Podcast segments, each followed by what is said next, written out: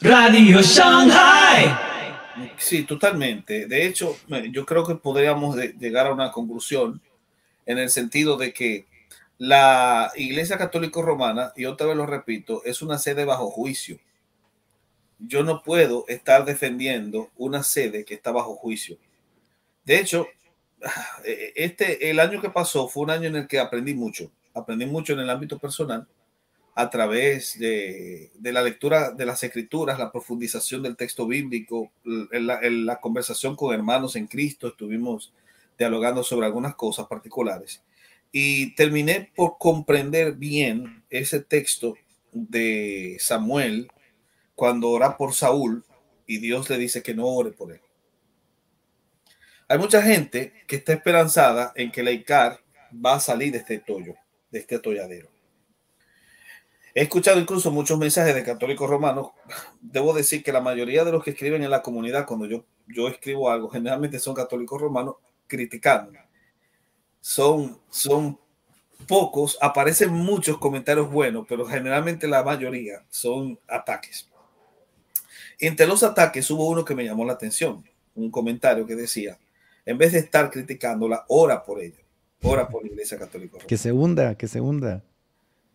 Y yo analicé, dije, es que si yo oro por la Iglesia Católica Romana, estoy pecando.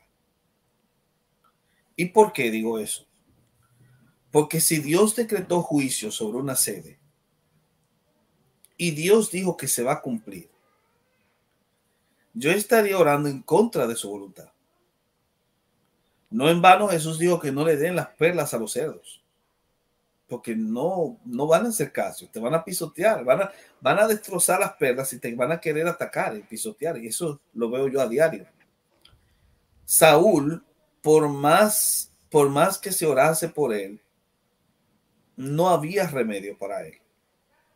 Y Samuel estaba haciendo enojar a Dios, porque justamente estaba orando por alguien que ya estaba desechado la sede de Roma fue desechada y fue profetizado su desecho.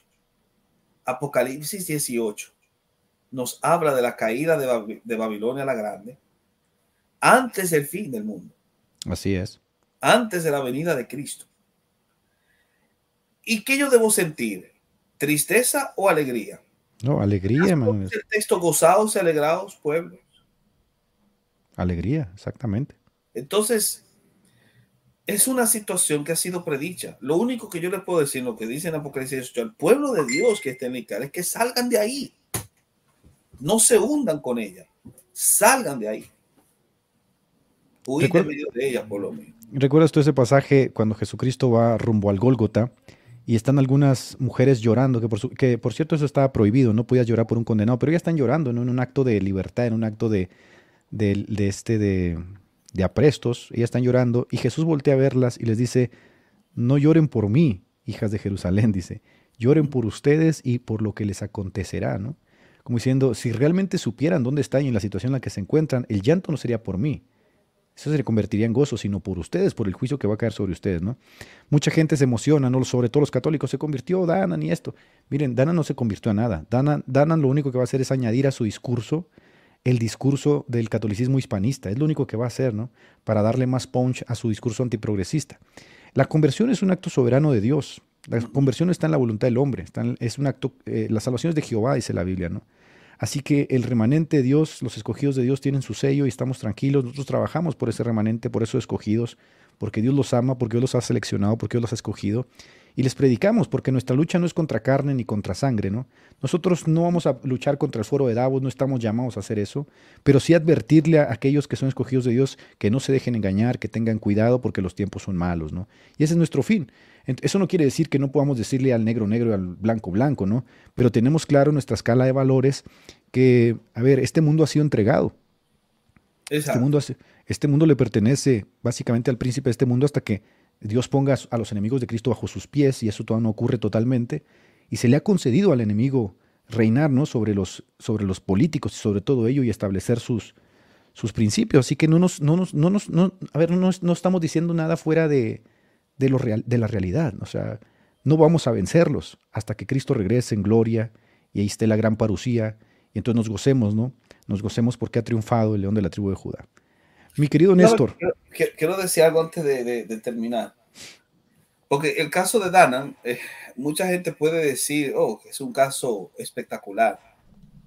Mira, primero, voy a decir solo dos cosas. Primero, si Danan se hizo católico en un momento como este, es porque él está muy desinformado. Está muy desinformado. Es posible que él solamente esté consumiendo contenido de Santiago, Alarcón o de...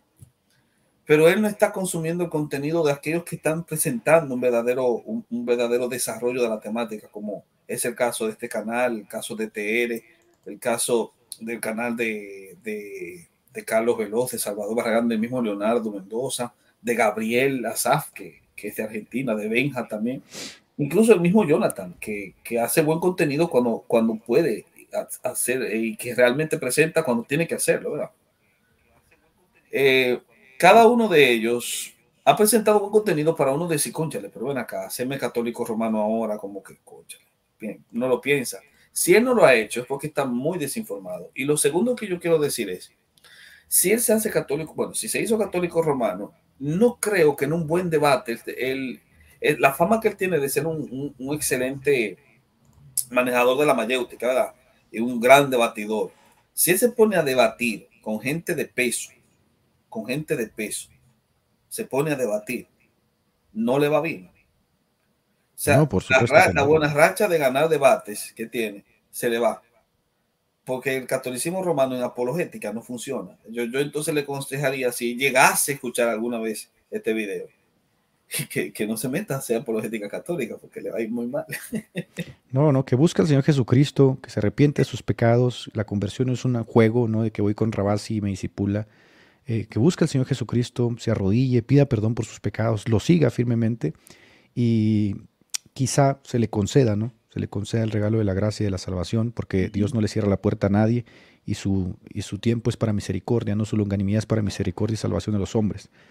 Más allá de eso, creo que pues, es un, el mismo, vamos a ver el mismo discurso, ¿no?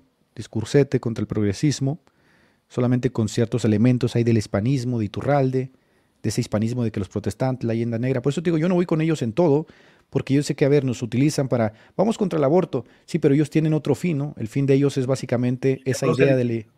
Sí, son proselitistas. Yo una cosa, incluso yo recuerdo el caso de un joven en Bolivia, que era un gran referente de lo que llamamos de la batalla cultural, que él se hizo católico el año pasado, reciente, o sea, a finales del año pasado se, se hizo católico romano y se volvió casi garrotero al punto porque eh, se cortó con las, las que hacían batalla junto con él, que siguieron siendo evangélicas, les cortó el agua y la luz inmediatamente, o sea, eh, les, quitó el, el, programa, decidió, cortó relaciones con ellos. Y yo me pongo a pensar, ¿por qué pasó eso? La respuesta que se me dio es porque él decía que solo la Iglesia Católica Romana daba la batalla cultural. Pero qué tontería, ¿no? Mira, y déjame te digo una cosa, Néstor, déjame te digo una cosa. Si la Iglesia Católica quisiese realmente hacer la batalla cultural, con el Papa se puede hacer la batalla cultural, él puede convocar a mil millones de católicos, literalmente puede convocarlos y puede hacer una revolución en el mundo. Esa iglesia ya no existe. Esa iglesia no existe. A ver, si, si el propio Papa escribe en sus encíclicas que tratar de ganar almas es proselitismo, que eso ya no existe. No, por eso Max Roper se enoja y dice, no, sí debemos de hacer proselitismo aunque el Papa diga que no y esto. Porque esa iglesia que ellos tienen en la mente es una iglesia que existió en la Edad Media con, sus, con su idea de las dos espadas, ¿no? La, fuerza del Estado y la fuerza espiritual. Esa iglesia dejó de existir hace mucho tiempo. Es más, con el Vaticano II esa iglesia se fue al traste, como dice Malachi Martin, ¿no? Entonces la idea de que esa iglesia sigue existiendo en la cabeza de estos personajes es la evidencia de que no conocen a la propia iglesia católica. A ver, la iglesia católica en este momento está más preocupada por tener carros ecológicos en el Vaticano, ¿me entiendes? Ah, de aquí a 30 años de que todo el parcaje de carros sea ecológico. La iglesia católica en este momento está preocupada por los pecados ecológicos, por el, capitalismo inclusivo, por las ciudades de 15 minutos. La iglesia católica está preocupada en este momento por, por el fiducia sub, por, por el, ¿cómo se llama la que escribió la última? La Fratelli Tutti, ¿no? La encíclica amazona, ¿no? De, que todos nos amemos. ¿Tú crees que la Iglesia Católica... No amor y Leticia. Uf, ¿Tú crees que la Iglesia Católica esté preocupada, como piensa Iturralde, en conquistar nuevamente Jerusalén? Esa iglesia no existe, ¿ves? Esa iglesia se acabó. Yo te digo, yo, te digo, yo no sé dónde esta gente tiene puesta la cabeza. A veces yo dudo de su intelectualidad. Se les vende un discurso, Manuel. Se les vende un discurso que se va perpetuando y se, lo, van, lo van comprando, no es propaganda, literalmente es propaganda con el afiche y todo lo que implica, ¿no? Entonces que ese asunto de la leyenda negra, a ver, la realidad es que la Iglesia Católica está pero desesperada por hacer nexos con el protestantismo, ahí están los acuerdos de justificación en 99, ahí está la UNAMSIN de Juan Pablo, ahí están las nuevas declaraciones de, de Francisco citando a Lutero literalmente, hasta la reivindicación de la reforma en los 500 años en Alemania. Entonces, este asunto de la leyenda negra a la Iglesia Católica no le importa. Ese es un discurso que ellos venden hispanista que surgió en la entreguerra, en la Segunda Guerra Mundial y que ya no existe. Por eso yo siempre les digo, se acabó la Segunda Guerra Mundial y la Iglesia Católica perdió su última oportunidad de reinar en la Europa que siempre quiso. Europa se les está yendo al traste, están viendo un secularismo imperante. En la fuerza del catolicismo en este momento está en África. Y por eso muchos conservadores dicen, queremos un cardenal africano, queremos un papa africano, porque ellos han defendido la doctrina. Europa está muerta. América Latina siempre la han subestimado por ser tercer mundo. Entonces, ¿qué, presume la Iglesia Católica? No tiene nada. La Iglesia Católica no tiene nada. A eso súmale, por ejemplo, los 400 mil casos de perastía que salieron ahora en España, los 300 mil casos de perastía que salieron el año pasado en Francia. La Iglesia está en un declive serio. La Iglesia no está en este momento para tomar decisiones de que vamos a conquistar el mundo y que nosotros... No, no, no. Ellos quieren lavarse la carita y lavarse las manitas para que no se les acabe ese jugo político, ese jugo de dinero con el que viven en, la curia romana, ¿no? Sí, o, o cubrir las orgías homosexuales que se han dado en el Vaticano. Eh, creo que el año pasado recientemente hubo otra que involucraba un obispo. Entonces estos católicos, yo, yo se los digo de todo corazón, lo mejor que pueden hacer es salir de ahí. Si quieren, váyanse con los vacantes y hagan un bloque de contención. Hagan un bloque de contención si realmente están interesados. Pero formando parte del ICAR, ellos, a ver, el Papa los voltea a ver y dicen, están locos estos, estos radicales, ¿no? El Papa está promoviendo en este momento en Francia el llamado a la oración musulmana, es decir, hay musulmanes que van y dan un concierto, ¿no? Tú sabes cómo cantan los musulmanes para hacer el llamado a la oración. Es una polémica impresionante porque las iglesias de Francia están abrazando ahora, tú sabes que el, Islam está creciendo a pasos gigantescos en Francia, ¿no? Gigantescos en toda Europa. Y hace unos días ya salieron videos de musulmanes haciendo llamado a la oración desde las catedrales católicas y otras catedrales que se están volviendo literalmente cafés, bars, porque ya no hay gente. Entonces, el Papa en este momento y el que le sigue, que probablemente va a ser el filipino, ese progresista, ¿no? Luis Antonio Tulang, ese y el que le sigue tienen otras preocupaciones. Entonces, a mí cuando dicen se convierte Danan, se convierte Lupe, a mí eso no me preocupa, ¿no? Porque realmente no es una conversión. A mí me da gusto cuando alguien realmente da un giro de 180 grados y dice, encontré a Cristo. No encontré a la iglesia, encontré a Cristo. Ahí es donde llego, bendito sea Dios, ¿no? Es el número de los escogidos. Mira, mira, qué interesante, porque esto es a modo de una reflexión, ¿verdad? La, la, historia es cíclica. La historia se repite. Por eso se habla de, de un reseteo de la historia. Eh, ¿Y qué es lo que se repite? No es que se repiten las personas, pero sí se repiten los patrones que dan los eventos. Por eso el pasado te puede servir para tú evaluar cómo puede ser el futuro, cuando tú ves que los patrones se repiten. En el caso de lo que estamos analizando, ponte a pensar cómo las sedes que entraron bajo juicio de Dios en Apocalipsis, Éfeso, la Odisea, Esmina, etc., las siete iglesias de Apocalipsis, todas estaban ubicadas en un, en un país donde hoy predomina el Islam. El juicio de Dios, porque cayó juicio, se les anunció, no se arrepintieron, fueron barridas y ahora predomina el Islam ahí. ¿Qué tal si el juicio de Dios sobre la sede de Roma se manifiesta de tal modo que al final la Europa, que era católica, termine siendo islamizada y la Iglesia Católica Romana queda diluida dentro de ese gran monstruo que es el Islam? Y el Islam sí crece, y crece de verdad, ¿eh? Y crece, tiene un crecimiento demográfico, demográfico, porque esa gente sí tiene hijos. Y en Europa hay una tasa de natalidad bajísima. Incluso Elon Musk lo está diciendo, ¿no? El grave problema de la humanidad es en este momento la, baja, la, tasa baja de natalidad que tiene China, que tiene Japón, Corea del Sur, Europa, que no quieren tener hijos, ¿no? Porque se han comprado ese cuento del supracapitalismo de viajar, comprar, tener, y la familia, que era un baluarte de la institución católica, no de la institución cristiana occidente, pues, se olvidó. Pero más allá de eso, más allá de eso, eh, el Islam como tal parece que ve a Occidente como una prostituta, ¿ves? Hace unos días yo estaba viendo los, una entrevista que le hacen a unos africanos que van, migran, la, migración de, de Marruecos a España es muy fuerte, migran y los agarraron violando a mujeres y cuando los entrevistan literalmente es que estas mujeres van encueradas. Estas mujeres literalmente se están ofreciendo, así lo interpretamos nosotros, porque para ellos Occidente es una prostituta borracha, porque la moralidad de Occidente cayó hace mucho tiempo. Entonces, este, este asunto de la guerra cultural, nosotros no la vamos a ganar porque la perdimos hace mucho tiempo. La perdimos cuando dejamos que se eh, metieran a, nuestras instituciones, a nuestras escuelas, a la política, a la economía y dirigieran desde los supranacionales todo el mundo, ¿no? Entonces, ahorita ese asunto de que danan, que no, a mí la verdad no, no me sorprende, ¿no? El asunto aquí es que Europa ha sido el, el baluarte, por decir de alguna forma, del catolicismo romano, esa es la realidad, ¿no? Yo creo que este es el único papa, Francisco, el único papa latinoamericano, ¿no? o que no sale de Italia, de los 200 y tantos que han tenido, la mayoría son de Italia. Eh, el asunto con esto es que el baluarte del catolicismo romano ya no existe. Esa iglesia no existe. Mira, si Francisco tuviese alguna intención de convocar a los conservadores, no les hubiera quitado la misa tridentina, Néstor. Tú lo sabes, ¿no?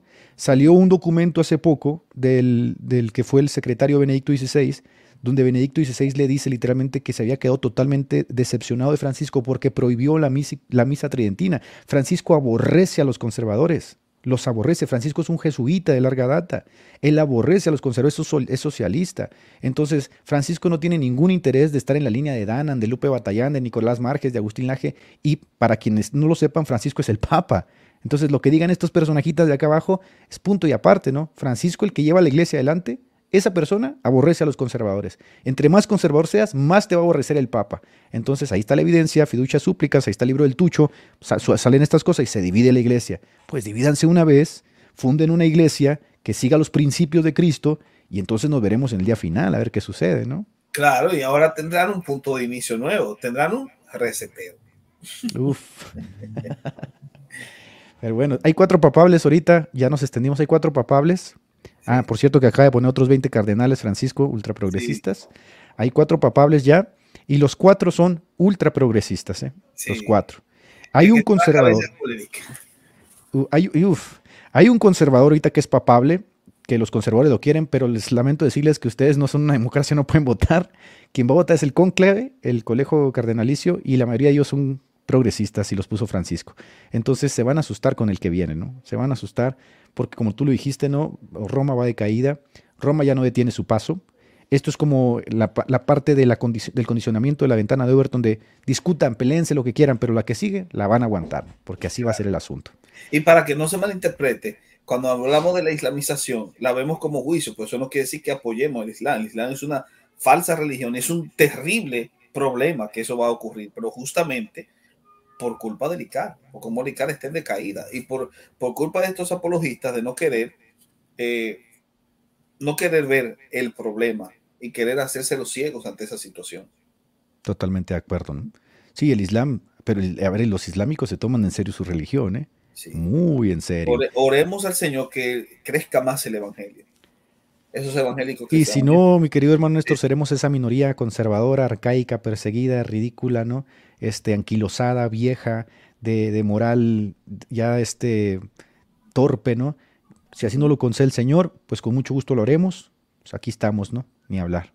Roma tiene tantos trapos sucios que siempre está expuesta a que la chantajen. Ahora que toques el tema de Epstein, que yo lo toqué en mi canal, te vas a dar cuenta el poder del chantaje que hay en torno al tema de Epstein. O sea, el tema del chantaje es serio, ¿no? Y también se da con el caso de Benedicto. el tema del chantaje, ¿no? Que tiene básicamente agarrado como una red a todas las personas que están involucradas hace que no caigan, ¿no? O sea, si cae uno, caen todos, se chantajean entre ellos y creo que Epstein estaba trabajando para la Mossad. Entonces es un tema interesante y bien, bien denso. Trabaja para la Mossad. Dice por acá. Y, se dice que para la CIA también. Uf, imagínate nada más, ¿no? De hecho, yo no sé si tú, escuchaste que cuando, cuando se dio el primer caso que le hicieron el famoso NPA, NPA que es como un acuerdo de, de, de no, de no juicio, eh, le hicieron juicio en el 2008. Llegaron a un acuerdo de que no le iban a jugar más, solamente cumplió, eran 18 meses de prisión, pero cumplió 13. Y salía, a los tres meses salía y entraba de la cárcel porque tenía permiso de trabajo. Entonces, cuando, cuando le hicieron eso, el fiscal del momento, que era Acosta, dijo que recibió una llamada que le habían dicho que no tocara a ese hombre, que ese hombre era de, inteligencia y que ganaba un sueldo más que el sueldo del fiscal y que por esa razón fue que no pudo, pudo hacer demasiado. Después ¿Quién, puede, ¿Quién podrá ¿Quién podrá sacar a la luz todo este cochinero? Solamente nuestro Dios, mi hermano. Exactamente. Está batido, pero de verdad a veces te pones a escarbar y dices, no, no, mejor aquí le dejo porque es un cochinero, hermano. Es un cochinero toda la gente del círculo de Clinton, por ejemplo, más de 30 personas muertas, el caso, por ejemplo, de la laptop de Uma Bedi, ¿no? Donde literalmente un policía que la encontró dice, yo no puedo decirles lo que vi ahí, porque es una de las cosas más espantosas que he visto en toda mi vida. El caso de la, de la, de la laptop, ¿no? Que literalmente no, a ver, eso debería ser público, pero no es, la gente que la vio, los policías que la encontraron aparecieron muertos, ¿no? Y resulta que esa laptop, un día trates el tema de Uma Bedin, ¿no? Las famosas fotos de Uma Bedin, que fue parte del círculo de Hillary Clinton, el policía, en, literalmente en una conferencia dijo, miren, lo que yo vi en esa laptop es tan terrorífico que literalmente me da miedo volverlo a decir. Nada más para que te des una idea de lo que está ahí en entredicho de la isla de Epstein, de los Clinton, de todo. Y hace unos días se encontraron debajo de las sinagogas de los judíos túneles debajo de Nueva York, ahorita está en jaque también Twitter por los túneles donde se utilizaban para eh, casos de perastía y de abuso sexual de niños. A ver, es que es, híjole, es, una, es algo terrorífico en esto. Yo espero que usted gracias para tratar el tema y que mucha gente despierte, ¿no? Así concluimos el programa de hoy. Recordá que podés seguirnos en Facebook e Instagram, dejanos tus comentarios y si te gusta, compartilo. Te invitamos, Dios mediante, a escuchar nuestro próximo episodio. Que Dios te bendiga.